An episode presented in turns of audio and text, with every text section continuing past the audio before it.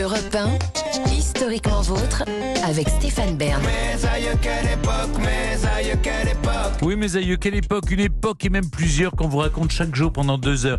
Toujours avec Jean-Luc Lemoyne, David Castel-Lopez qu'on retrouve dans un instant. Et aujourd'hui avec vous, Olivier Pouls, notre guide culinaire vivant et même bon vivant.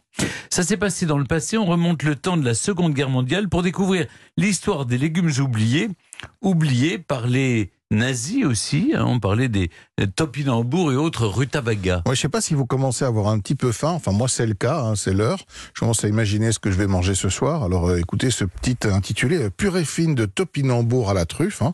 Alors, si aujourd'hui ce plat est un comble du chic et de la branchitude culinaire et qu'il revient bien sûr sur les cartes, il revient surtout de loin et de très loin et laisse encore à quelques anciens un goût dans la bouche qui n'est pas vraiment celui du plaisir. Alors, le topinambour, c'est un légume qui avait été ramené au XVIIe siècle par un équipier de Samuel de Champlain qu'il avait découvert en remontant le Saint-Laurent. Et dès qu'il est arrivé en France, en fait, il n'avait déjà pas tellement la cote. Il était essentiellement utilisé pour nourrir le bétail durant de nombreux siècles. Il a ensuite été un peu consommé dans les campagnes lorsqu'il fallait bien le dire, il n'y avait rien de mieux à se mettre sous la dent. Et c'est précisément, et bien évidemment, ce qui est arrivé durant la Seconde Guerre mondiale. Alors en 1942, lorsqu'une partie de la France est occupée, que les tickets de rationnement imposent à la population des heures de queue pour trouver à peine de quoi se nourrir. À l'époque, on avait droit à 1000 calories par jour. Et que les Allemands réquisitionnent de la nourriture. En plus de tout ça, un terrible gel durant cet hiver dévaste la production de pommes de terre qui était déjà bien insuffisante. Il faut donc trouver d'autres produits à se mettre sous la dent, Olivier. Bah oui, pas le choix. Alors c'est là que le topinambour arrive dans les assiettes des Français qui vont les consommer en réalité euh, faute de mieux, tout comme les rutabagas, hein, qui est lui un légume venu de Scandinavie, croisement entre un chou et un navet, tout un programme. Je sais pas si vous avez déjà goûté. Euh, non, non, je me suis évité ça.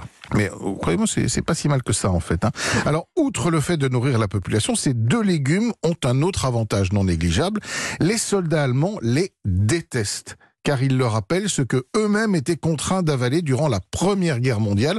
On peut donc dire que ces légumes oubliés l'avaient été par les nazis. Et contrairement aux pommes de terre, aux carottes ou autres choux, que, évidemment, ils réquisitionnaient. On, on imagine donc que la guerre finie, plus personne n'a voulu en consommer. Ça rappelait de mauvais souvenirs. Bah oui, évidemment, à l'image de ces produits, comme d'autres d'ailleurs, euh, la chicorée qui remplaçait le café ou la saccharine qui se substituait au sucre, ce qu'on appelait les ersatz, n'ont plus vraiment la cote et on peut le comprendre. Même la truffe, figurez-vous, on l'a ramassée à l'époque dans certaines campagnes du sud-ouest où elle était extrêmement abondante et on la consommait faute de pommes de terre. Obligé de manger des truffes, vous imaginez bien. Oui. Alors évidemment, aujourd'hui, la donne a un petit peu changé. Les Français, au lendemain de la guerre, se sont donc détournés de ces produits qui rappelaient trop de mauvais souvenirs. Toute proportion gardée, évidemment. C'est un peu comme nous avec les betteraves, les salsifis à la cantine. Hum. Mais est-ce que le topinambour et le rutabaga ont vraiment un intérêt ou finalement on a bien fait de les oublier? Ben, bonne question. Alors, ils sont évidemment aujourd'hui euh, tendance auprès de quelques chefs branchés. Ces légumes, en fait, ne reviennent pas vraiment sur le devant de la scène. Il faut vraiment aller chercher dans les marchés le petit producteur Oui, parce spécialiste que un peu le- bobo. au supermarché, on n'en a pas. hein. On peut en trouver, mais c'est vraiment pas facile.